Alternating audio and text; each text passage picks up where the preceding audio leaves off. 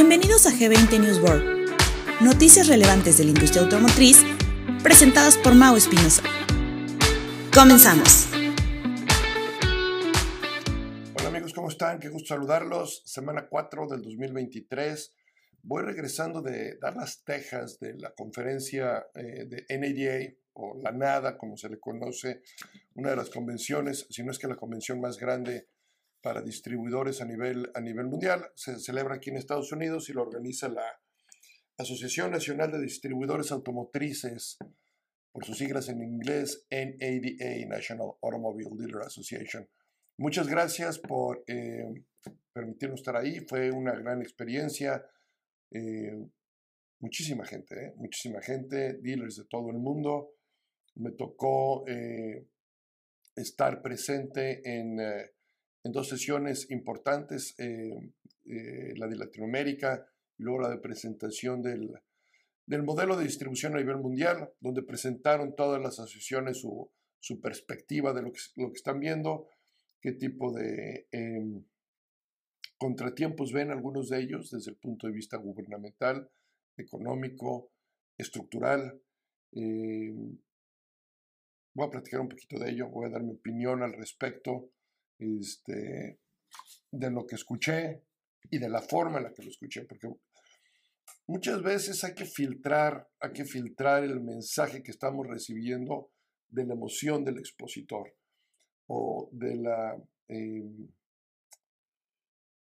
de la perspectiva personal, ¿no? Entonces creo que voy a tratar de hacer un poco de eso. ¿Qué es lo que tenemos en esta semana 4 del 2023, del 22 al 28 de enero? Y se acaba el mes, ¿eh? Entramos la próxima semana al mes de febrero, mes del amor, para que no se les olvide comprarle regalito a quienes quieren, no necesariamente necesitas tener pareja para estar celebrando esa fecha. Este, una vez más, todas las noticias que tenemos están en nuestro portal de, G20 News, es en newsworld.g20inc.net. Este, ahí van a encontrar eh, todas las noticias, las que hablo y otras más que hemos encontrado, el trabajo que hace aquí en nuestro equipo de investigación, Pech y Tere. Este, constantemente nos están poniendo muchas, muchas noticias de las cuales pues, definitivamente no puedo, no puedo hablar de todas ellas porque son, son bastante las que salen la semana, entonces tratamos de encontrar cuáles son. Eh, una de ellas, eh, inversiones, eh, inversiones fuertes, inversiones en muchas partes de nuestra industria, lo cual es bueno, o sea, si se está invirtiendo dinero es porque se está buscando un retorno, y si está buscando un retorno es porque se entiende que el mercado va a seguir reaccionando, que la industria va a seguir creciendo, y hay los que le están apostando. General Motors va a invertir, invertir más de 900 millones en una nueva eh, o en un nuevo motor V8 con componentes eléctricos. Y este es principalmente entendiendo, y, lo vemos como que el primer destello ahí en el Corvette, que hicieron su Corvette híbrido, este, que aparentemente es una maravilla, pero es la nueva generación de los motores V8. Y entonces esta es una señal clara de que las marcas están viendo que si bien es cierto la parte de electrificación es importante, reitera mi teoría que les platiqué todo el año pasado y que sigo y que sigo en ella. El tema no es vehículos eléctricos. El tema es cero emisiones. ¿Y cómo podemos llegar como marcas a cero emisiones? Al final del camino, ese es el, ese es el concepto. Eh, y habrá algunos que, que, sí, o sea, tendrán un, un, un, un, paso por algo híbrido y luego llegarán eléctricos, yo no estoy tan seguro que la parte de electrificación vaya a ser eh, la respuesta del futuro. Pero bueno, por lo pronto ahí están. Eh, aún con toda esta señal de que General Motors está invirtiendo este dinero para sus nuevos eh, motores V8, este, también dice que todos sus vehículos van a ser 100% eléctricos para el 2035. Entonces, este, a lo mejor es una, es una parte que hace que prueben ciertas partes de los componentes eléctricos para ver cómo van a funcionar. Debe de haber mucho research dentro de esto, pero son lo que me llama a mí la atención no es si van al eléctrico, no es si se van a hacer híbridos. Lo que me llama la atención es que seguimos invirtiendo. y esa inversión desde el punto de vista eh, económico, empresarial, hombres de negocios, nosotros sabemos que si invertimos es porque estamos buscando un retorno y un retorno importante, entonces este, esa parte me gusta. Por, otro lado tenemos Tesla. Tesla hace una promesa de reducción en los precios de sus vehículos. Entonces, en, toda esta guerra de las nuevas startups, de las nuevas marcas, de todo lo que está saliendo a través de vehículos eléctricos, ustedes la están empezando a sentir, eh, diría por ahí, pasos en el tejado, en México, es expresión común, eh, pero sí empieza a sentir algo donde dice Tesla, ah, caray, a ver, nosotros aquí somos reyes tenemos que asegurar nuestro reinado. Este, ¿Y hasta dónde lo van a asegurar? Esa es otra pregunta. Pero su primera respuesta empieza a ser, vamos a bajar el precio de nuestros vehículos. Y entonces este, eso hace que empresas, no sé, como Rivian, como Lucy, tengan un poquito más de problemas para entrar. Dice Tesla, dice, del dicho al hecho, ¿no? Pero dice Tesla que está pensando en disminuir hasta un 20% alguno de sus costos que llevarían el beneficio en el, en el vehículo. Entonces, eh, bueno, pues ahí está, ahí está, ahí está esa noticia, ¿no? Eh, cuando volteamos a ver lo que significa las nuevas marcas ahorita con Tesla, pues bueno, pues no llega ni al, ni al 5%, ¿no? Entonces no creo que tenga mucha, mucha preocupación desde ese punto de vista, pero sí empieza a mandar un mensaje también a la industria. Em, en otra, en otra noticia, porque sí quiero llegar a platicar de lo que es NDA y sacamos nuestro reporte de contexto de, lo que es em, la industria del camión pesado en México. Eh, Kenworth tuvo un excelente mes de diciembre. Bueno, todos tuvieron un excelente mes de diciembre, por lo que se ve desde el punto de vista de unidades, evidentemente, eso es algo que tenemos que aclarar. Em, Otra de las, hablando de, hablando de, inversiones, ¿no? Eh, hay, hay esta, esta inversión que sigue todo un tema de, desarrollo, de investigación, que está haciendo Honda, donde está buscando entender esta parte de energía renovable circular. Esta parte de energía innovable circular, eh, lo que está volteando a ver es cómo al final del camino, entre el ciclo completo desde producción, venta, renovación, etcétera, estos vehículos estén regresando y podemos estar utilizando mucha de esa, eh, eh, de, esa renovación, no nomás de insumos, pero de energía también. Entonces, la noticia dice lo siguiente. Honda se contacta con la Agencia de Exploración Aeroespacial de Japón, JAXA, en relación con un sistema de energía renovable circular, diseñado para suministrar electricidad y mantener la funcionalidad del espacio habitable y de diversos sistemas de rovers, los rovers que están en, en la Luna. ¿no? El sistema combina un diferencial de electrolisis de agua y alta presión de Honda y un sistema de pila combustible que produce oxígeno, eh, hidrógeno, y esto genera la, electricidad. Cuando se utiliza en la Luna, pues esto se emplea para que siga esto funcionando, ¿no? Entonces tenemos los rovers, también lo platicábamos el año pasado, tenemos los rovers, el primer rover que se puso en 1969, que sigue dando vueltas allá, y no creo que haya estación de, de cargas, ¿no? Entonces es algo que también se está empezando a, investigar, a ver qué tanto se puede, qué tanto lo podemos aplicar aquí este, en, nuestro, en nuestro planeta. Otra, eh, otra parte donde empezamos a ver una vez más dinero. Y eso es bueno, eh, ojo, eh, pues, todo esto empieza a generar una cadenita. Eh, de repente son las primeras acciones las que empujan la cadena más fuerte y luego nos damos cuenta al final cuando llegaron las últimas, ¿no? BBVA en México va a impulsar financiamiento de autos híbridos y va por un 10% más de ese mercado. Entonces BBVA entiende, dice, le voy a apostar una lana este, y vamos a ver cómo, va a poner una lana en el sentido de, este, a lo mejor tasas, tasas atractivas, a lo mejor planes atractivos, El concepto es este, quiere ir por más. Y el momento que quiere ir por más, pues tiene que poner una, una opción atractiva para ello. Y el estar buscando eso en un 2023 que México apuesta por 1.200.000 eh, unidades, cifras más o menos oficiales de varios economistas, de las, de las asociaciones en México. Eh, yo creo que el tema de ese 1.200.000 va a ser disponibilidad de inventario. Yo creo que entre más disponibilidad de inventario, ese 1.200.000 va a ser más fácil de, de, romper. Yo le apuesto que vaya a ser más de 1.200.000. ¿Por qué? Eh, si escuchamos las narrativas de cada una de las marcas de forma independiente, unas dicen por qué porcentaje de, de market share van, otras dicen por qué volumen van, otras dicen por qué, por qué tasa de crecimiento van contra el año anterior, otras dicen cuál es el posicionamiento que quieren ver en sus dealers.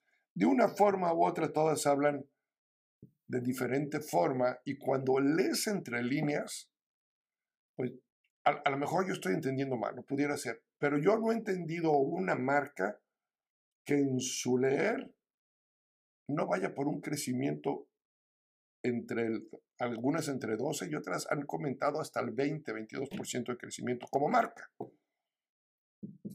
Se vuelve muy interesante porque hay de dos sopas, o estas, o estas marcas que están pensando crecer ese 18, 20, 22%, están pensando comerse a otras marcas más pequeñas, pero esas marcas más pequeñas también apuestan por el crecimiento. tú volteas a ver y haces toda esta combinación de números y a mí me dan más de 1.200.000 unidades en el año. Entonces yo creo que todos tienen la expectativa de que vaya a ser un año muy bueno, siempre y cuando empiecen a tener ese suministro de unidades ese nivel de inventarios. Entonces, cuando yo leo estas narrativas, cuando yo las trato de entender, trato de traducirlas como siempre lo hemos platicado, trato de traducirlas a lo que significan en, nuestro negocio, ¿no? Y en nuestro negocio para mí significa un, eh, un aguas muy grande, igual y si no llega más inventario, y si no llega más inventario, lo vamos a tener que mover y si lo vamos a tener que mover, pues vamos a ser agresivos en el movimiento y todo lo que esto significa detrás de más inventario, más plan piso, eh, seguramente incentivos, seguramente el portafolio eh, de algunas marcas está creciendo. Eh, todo esto aunado a que sigue existiendo un apetito, aún con tasas de interés en el nivel que están, yo creo que todos coinciden también que esas tasas de interés empezarán a bajar. No de forma radical este año, pero yo creo que sí terminan eh, siendo más atractivas. Eh, apuntan para un año de buen volumen y apuntan para un año de buenos resultados. Creo que va a haber que hacer cosas interesantes dentro de nuestro negocio y aquí es donde entro con, eh, con nada. Aquí es donde voy a tratar de amarrar lo de nada con, con esto que, que les platico. Tradicionalmente, tradicionalmente, cuando he ido a esta convención, tienes, una, tienes un exhibit hall donde están todos los proveedores, son muchísimos proveedores, es impresionante la cantidad de proveedores que hay. Em, la cantidad de gente que asiste, son más de 22 mil personas en total ahí eh, moviéndose, este, y los invito a que vean los videos, pónganle NADA este, Convention seguramente van a encontrar varios videos y van a encontrar el tamaño y es un, e, es un lugar excepcional para, para hacer networking con, con, con otro tipo de, de, personalidades. Pero el punto es este, y a lo mejor yo lo leí mal una vez más, pero este es mi sentir. Yo no vi urgencia en hacer negocio. Y esto es derivado de un año que viene, un año 2022, donde hubo muy buenos resultados económicos en los negocios, en todos, en todos. Este, a pesar de la, la crisis económica que hubo, a pesar de la falta de producto, a pesar de otras cosas, hubo muchas empresas que ganaron mucho dinero. Y entonces yo no veía una una urgencia por colocar, una urgencia por, eh, explicar productos. Eh, yo vi una sala de exhibición muy relajada. Y lo traduzco de la siguiente forma, otra vez más, si lo traduzco a los negocios, quiere decir que si venimos de un año donde las arcas eh, están, están, están llenas o con un porcentaje muy bueno de resultados, y hay agencias que tuvieron lo mismo, muchas agencias que tuvieron lo mismo. Yo volví a ver los resultados de las agencias en los grupos 20 que tenemos y los resultados fueron formidables, lo cual son muy buenas noticias para todo el mundo, siempre tener buenos resultados, buenas noticias. Pero la pregunta es esta, ¿cómo estamos reaccionando en nuestra sala de exhibición hoy en día con nuestros clientes?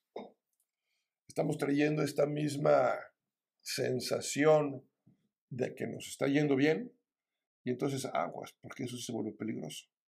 Porque la parte emocional, acuérdense que la parte emocional es la que me va a contagiar y me va a dar eh, los resultados de la lógica de mi plan y la táctica de mi acción.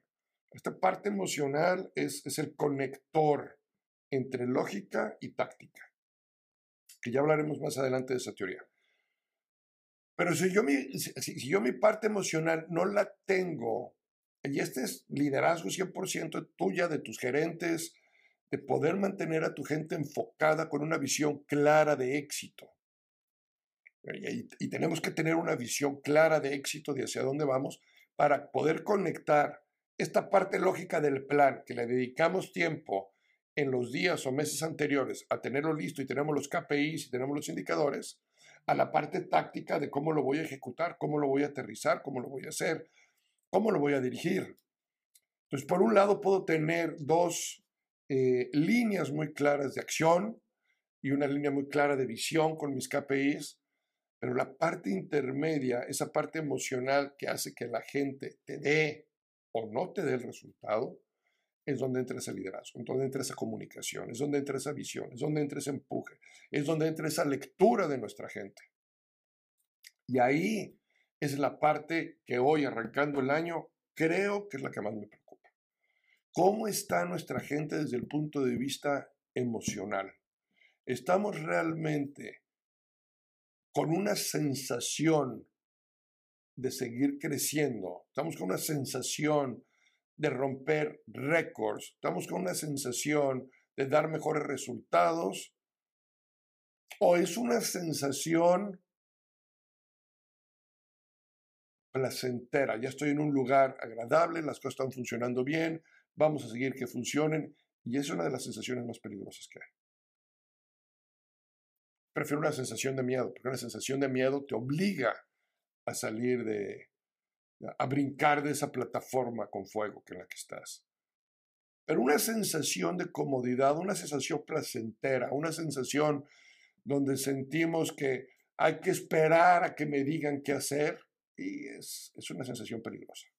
Entonces, bueno, ahí, los dejo con, con esa parte. Eh, hablando del eh, qué sucedió con eh, el sector del camión pesado. El sector del camión pesado en México, que lo conforman las marcas como Kenworth, Freightliner International, Hino, Suzuki, Mercedes-Benz, buses, Volkswagen y camiones buses, Scania, etcétera. Eh, son, las, eh, son las que mueven nuestra industria. ¿no? Hay tres de ellas que sin duda se separan por sus volumen de las demás. Este, y ya saben nosotros que lo que hacemos es decir que cuántos se vendieron entre cuántas tiendas, porque al final del camino lo que aquí en G20 nos gusta es trabajar con el dealer y para el dealer el negocio es su empresa. Entonces, en promedio yo necesito saber cuánto vende una agencia eh, de esto. En, unidades nuevas, que es el giro principal. Hay otras entidades del departamento que son muy importantes, que son muy rentables y a lo mejor son el movimiento real del negocio, pero se mide por unidades porque es lo que se coloca. Muy bien. Entonces, a nivel nacional, este, y, durante todo el 2022, el primer lugar lo ocupó Freightliner con 11.126 unidades, Kenworth atrás con 8.700, e International con 7.400. Y en cuarto lugar entre Isuzu con 2.800, Volkswagen eh, Camiones y Autobuses 2.500, Gino 2.400, Mercedes Bus 2.200. Eh, Entonces nos damos cuenta que este rango del cuarto al séptimo lugar eh, es una diferencia real en el año de 600 unidades. Estamos hablando que es una diferencia en, total a lo mejor de 50 unidades al mes, lo que entre, entre toda la red, ¿eh? lo, que, lo, que diferencia eh, el, el, séptimo del, del, cuarto lugar. Ya entre el cuarto y el tercero sí es una diferencia de, de casi 5.000 unidades ¿no? en, el, en el año. Este, entonces, por eso decimos que estas tres marcas son las que realmente mueven el, el mercado en México. Ahora, al verlo por throughput, es decir, estas unidades entre el número de distribuidoras que existen entre, entre, la, entre la matriz y la sucursal. Ahí los distribuidores Kenworth ocupan el primer lugar. Ellos promedian 13 unidades por tienda en el año. Mes de diciembre muy bueno, llegaron a 19. Freightliner ocupa el segundo lugar, con un mes de diciembre también bueno de 13 unidades empatado con Scania. Scania las, los distribuidores Scania también tuvieron un excelente mes de diciembre, vendiendo 13 unidades por tienda. Eh, International, Gino y Volkswagen Camiones, este, 9 unidades por, por tienda. Eh, ya a nivel, eh, a nivel global en el 2022, el segundo lugar lo ocupó Freightliner con 11 unidades, el tercer lugar lo ocupa Volkswagen Camiones con 9 unidades y el cuarto lugar International. O sea, aun cuando International es tercer lugar con 7.000 unidades, o sea, una, 5.000 unidades de diferencia contra Isuzu y contra Volkswagen Camiones, por el número de tiendas que tiene Volkswagen Camiones, Volkswagen Camiones ocupa ese tercer lugar con 9 unidades, International queda en cuarto lugar con 7 unidades. Lo mismo le pasa a Freightliner, aun cuando tiene una diferencia grande de 8.000 unidades, de 11.000 unidades en el año, perdón, contra 8.700 de Kenworth por el número de, negocios disponibles para vender estas unidades. Freightliner ocupa, ocupa el segundo lugar. Entonces, este, ahí está. En términos generales, diciembre fue un buen mes para todas las marcas. Freightliner con un crecimiento del 22%, International con un crecimiento del 40%, contra, ojo, eh, contra su mismo promedio del año pasado. Entonces, International el año pasado, los distribuidores vendieron 5 unidades en promedio por agencia, este año llegaron a 7. Freightliner 9 llegó a 11. Kenworth vendía 11, llegó a 13. Eh, todas, todas, a excepción de Gino, todas están por arriba. Gino no tuvo cambio, 4,4. Eh, pero todas tienen un, crecimiento importante. Volkswagen, de los que más crecimiento tiene, de vender 6, llegó, está vendiendo 9 este año. Meses de diciembre muy buenos para, para Freightliner, para Kenworth, para International, eh, Gino, mejor mes del año para Gino fue, fue diciembre, igual que para, igual que para Scania. Este, entonces, en términos generales, buen mes. Y, aquí nos vamos a dar cuenta de esto, porque aquí es donde vemos lo que yo vendí en el mes de diciembre versus el promedio del mismo año. Es decir, ya no comparo contra el año anterior, Ahora me comparo contra lo que este mismo año, contra lo que este mismo mercado me está dando en este momento, y allí nos damos cuenta que el mes de, diciembre fue muy bueno para, para varios. Scania y Gino en primer lugar con crecimientos de más del 100%, es decir, Scania durante todo el año vendía vendiendo 5 unidades, 5 unidades por tienda. Y en el mes de diciembre vendió 13 unidades por tienda. Gino vendía 4, vendió 9. Este, luego la que le sigue sería Kenworth, que vendía 13 y se fue a 19. Entonces son los tres crecimientos más grandes que vimos en, en, en, en el sector dentro de, la, dentro de las marcas. Todas tuvieron crecimiento, ¿no? Eh, Freightliner creció un 18 por su mes de diciembre. Ojo, el eh, mes de diciembre contra el promedio del mismo año. Diciembre se va al 18%. International tiene un repunte del 28% en diciembre. Isuzu del 16% este, y Mercedes-Benz Buses 25%. Entonces, gran mes de diciembre, se cerró bien en ese sentido. Eh, va a ser un año otra vez que tiene que ver con esa disponibilidad de unidades. En este sector sabemos que muchas de las unidades, casi todo el año prácticamente ya está vendido, es cuestión de entregas, es cuestión de, buenas relaciones, de mantener eh, fuertes nuestras, nuestras operaciones eh, apoyándonos eh, fuertemente en, nuestras, en nuestras otras áreas.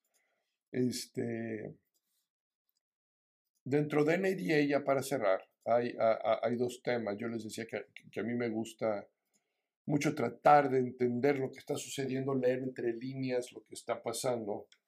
Eh, y, en las reuniones que existen a nivel franquicia, en las pláticas que se dan, eh, de las cuales algunas las puedes escuchar, otras te, enteras y otras las publican, ¿no?